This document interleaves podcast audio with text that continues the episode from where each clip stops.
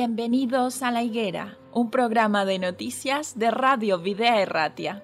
Queremos poner un punto de vista cristiano a lo que hay detrás de cada noticia, en un momento confuso, inestable y lleno de incertidumbres. Vamos a tratar de encontrar los protagonistas que actúan en cada realidad. Nos detendremos en las noticias que nos hagan ver el esfuerzo y la generosidad de verdaderos creyentes colaboradores de Dios en este mundo, personas que se entregan de forma altruista, dando lo mejor de sí.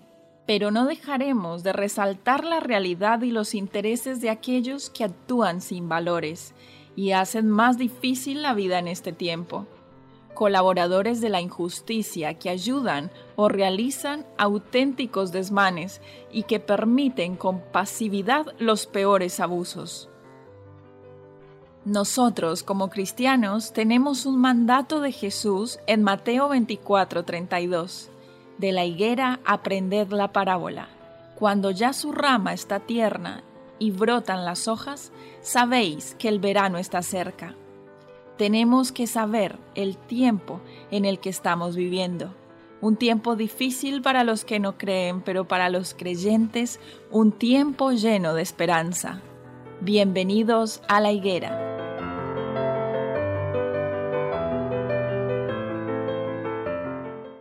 Bienvenidos queridos oyentes a una nueva emisión de nuestro programa La Higuera, un programa de noticias y de actualidad. ¿Qué tal Dan? ¿Cómo te va? Bien, un día más, queriendo compartir noticias, teniendo que buscar las buenas para que dejemos... Para resaltar y quedarnos con algo positivo. Eso es. Y muy bien, cuéntanos entonces ¿Qué, hemos encontrado el día de hoy para compartir? Bueno, quizás no es la, la, mejor entrada o coincidente con lo que hemos dicho, ¿no? Hay una noticia, pero sí, la verdad es que la recuperación del presidente Trump de, del coronavirus, pues ha sido sorprendente, ha sido sorprendente y es de, para, me imagino que él, él lo sabrá valorar en su medida, ¿no? pero sí es una Para tener en cuenta su edad y, por la, la, brevedad en que ya está en su residencia. Sí, tenía, ha sido en dos días escasos, ha estado en el, en el hospital. Pero he leído también que ha sido como una decisión en contra de, de los consejos y de la voluntad médica. Sí, que haya regresado tan pronto. Sí, pero con 74 años, con 74 años, aunque haya sido en contra o con poca precaución para su salud, él ha tenido la capacidad para ir a casa, que los que suelen entrar eh, con esa edad en los hospitales no, no lo tienen tan fácil, ¿no? Sí, hay otras cosas que me parecen, otras cuestiones que me parecen curiosas con relación a esta noticia y es la repercusión que ha tenido en los medios, la manera en cómo ha retornado a la Casa Blanca.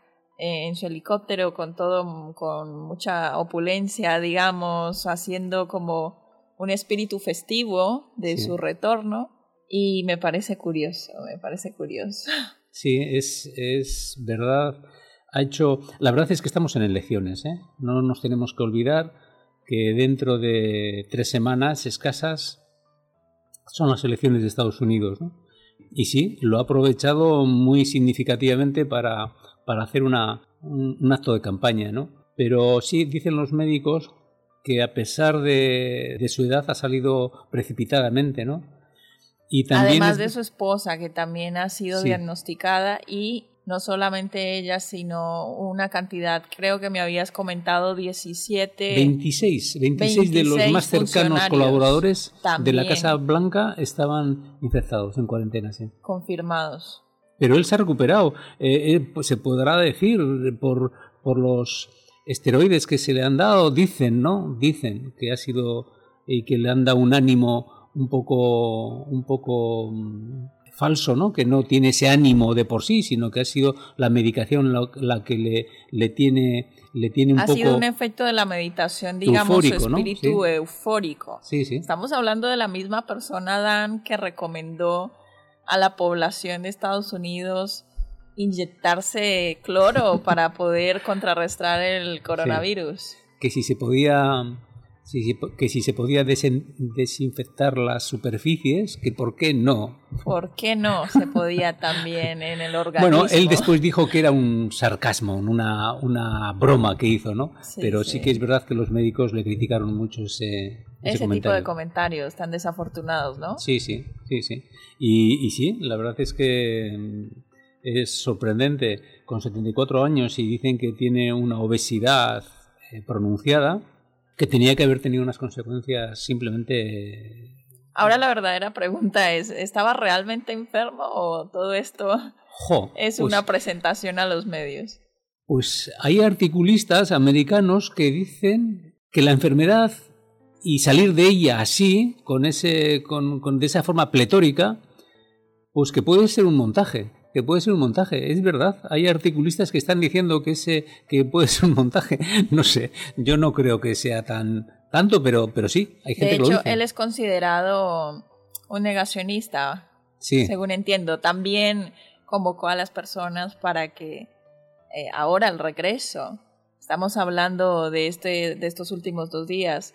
Convocó a las personas para que salieran, hicieran su vida con total regularidad. Sí, sí, sí. Y, no sé, no sé qué pensar. La verdad es que también Bolsonaro, que era un, es un presidente negacionista de la, de la gravedad de la enfermedad. También fue contagiado. Y se recuperó también. Muy pronto, muy pronto. Quizás el que peor lo pasó fue Boris Johnson, el premier del Reino Unido, ¿no?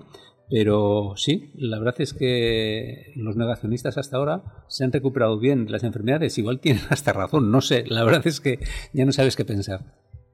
yo no me atrevería a, no, no, no. ha sido una, ese tipo ha sido una Broma, sí, Pero bueno, eh, aparte de eso, creo que, que hay otro, otros tópicos con relación al presidente de Estados Unidos que además tú ya mencionaste, como es la inminencia de las elecciones en Estados Unidos, de la presidencia. Hay una gran cantidad de, de población norteamericana que está a favor de Trump. ¿Consideras que es un gran candidato eh, o que es muy probable que sea reelegido?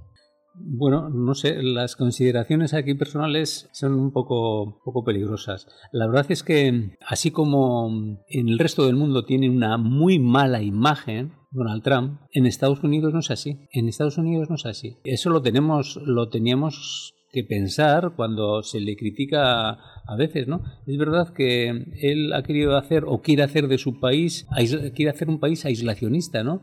Que vuelvan las empresas las empresas a, Estados Unidos que tienen en los países donde la mano de obra es más barata, ¿no? Pero lo hace de una forma egoísta y sin tener en cuenta que son empresas globales y que venden, sus clientes están en todo el mundo, ¿no? Entonces es una forma poco, poco coherente y, deshonesta también. El, el, tener el mercado, el tener al resto del mundo como mercado y él querer aprovecharse de las de la tecnología que tienen sus empresas punteras. ¿no? Ahora, este es un comentario que estamos haciendo aquí, pero para los americanos, evidentemente, y va a ser una disputa, según dicen las encuestas, que aunque tiene ventaja Biden, aunque tiene ventaja en las encuestas, también decían lo mismo. De, que es claramente la oposición. Sí, de Hillary Clinton en las anteriores elecciones.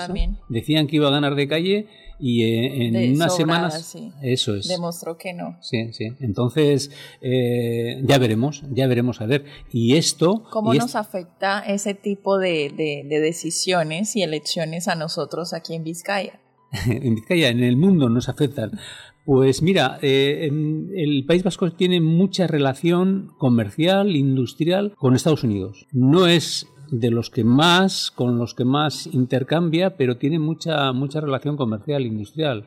La CAF tiene muchos intereses. La CAF es la empresa de trenes guipuzcoana, ¿no? de trenes que se hacen aquí y tiene muchos intereses en Estados Unidos. Hay mucha relación comercial y cómo nos interesa, ya veremos a ver, ya veremos a ver. Primero hay, hay que ver quién gana las elecciones. Primero hay que ver quién gana las elecciones y después a ver qué postura toma. Pero si gana Trump, vamos a ver, vamos a ver movimientos más conflictivos, sin duda, en el resto del mundo. Pues bueno, Vamos ¿Y a ti, a, a, ti, que te, ¿A ti qué te parece? Me has preguntado una pregunta que hacerla es eh, contestar con mucha sinceridad es eh, no es políticamente correcto, ¿no? Porque aquí se tiene una imagen de Trump muy negativa. Y, y, y resaltar que hay cosas positivas, ¿eh? que las tiene, que las tiene. ¿no? Eh, no sé hasta qué punto es, es políticamente correcto. ¿Tú qué piensas, Eliana? no sería como una buena decisión para Estados Unidos, pero bueno, eso ya está en las manos de las elecciones, no de nosotros. Pero como tú dices, vamos a tener que, que, que, que ir viendo los resultados de estas próximas elecciones en noviembre y, y, ver de qué manera a nivel global va a afectar esta decisión y, y de qué manera nos va a afectar a nosotros. De todas formas, hay una cosa que, que hay que tener en cuenta la política marcada por Trump, eh, aunque no ganase él, aunque ganase Biden, le va a resultar muy difícil corregirla. ¿eh? Esos conflictos comerciales que tiene con China y con Europa. No, eh, claramente. De hecho, puede pasar Biden, puede pasar el siguiente. Y los resultados que estamos teniendo ahora son de decisiones marcadas por gobiernos de hace más de 10 años. Sí, Entonces, sí. claramente no es un proceso que se da de, de, hoy para mañana y que ese tipo de conflictos y de relacionamientos y como tú mencionaste anteriormente, su, su campaña y su proceso político ha traído algunas cosas eh, positivas, pues vamos a ver qué pasa, vamos a ver qué pasa y cómo se va resolviendo. Y, y, y lo primero a ver si se recupera, ¿eh? porque eh, esta, esta sorpresa en esa recuperación tan, tan rápida y tan pletórica, Vamos a ver si se mantiene hasta el final de la, de la cuarentena que tiene que tener. ¿eh? También es verdad ¿eh? que, que no, incluso saliendo del hospital, ha salido sin mascarilla. Es, es tremendo este hombre. es tremendo. Es un ¿sí? rebelde, es un rebelde. Es un rebelde, pero no sé, los que están alrededor, eh, parece que es una, un poco de abuso, ¿no? No sé, no sé. Bueno, Pasando entonces a la siguiente noticia, porque al principio del magazine comentamos que teníamos dos noticias interesantes. Eh, ¿Cuál sería la siguiente? Hay una noticia que es una noticia local y que está relacionada con... Eh, han encontrado eh, a un hombre de 94 años mmm, increíblemente bien físicamente después de haberse perdido, ¿no? Ha sido en el municipio de Sopuerta, y es un hombre, como digo, de 94 años que se perdió, se perdió y con la edad y el tiempo que hemos tenido. ¿Hace cuánto tiempo estaba desaparecido? Pues te lo voy a decir ahora. Ha habido 40 voluntarios que han estado buscándole, ¿no? Permanecía en paradero, paradero desconocido desde hace 48 horas. O sea, ha estado perdido 48 horas. Un hombre de 94 años, ¿no? y lo han encontrado en buen estado físico, ¿no? Es una alegría, ¿eh? también es una alegría que pues, estas, estas noticias de personas muy mayores y, y, y no un menciona de pronto esta noticia a qué distancia fue encontrado. Sí menciona que fue encontrado en buenas condiciones físicas. Sí, pues literalmente se había caído por un terraplén de cerca, un terraplén cerca de la residencia donde, donde vive y estaba a 500 metros escasos, medio kilómetro de la residencia.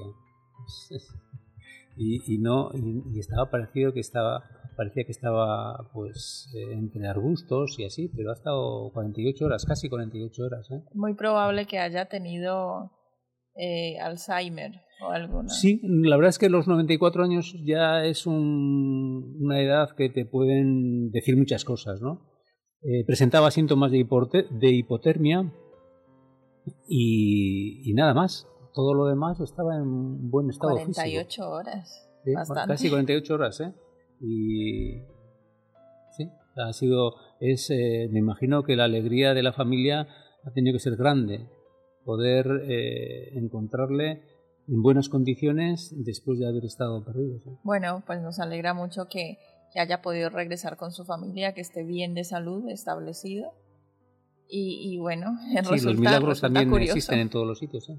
Son, es un buen, un buen final.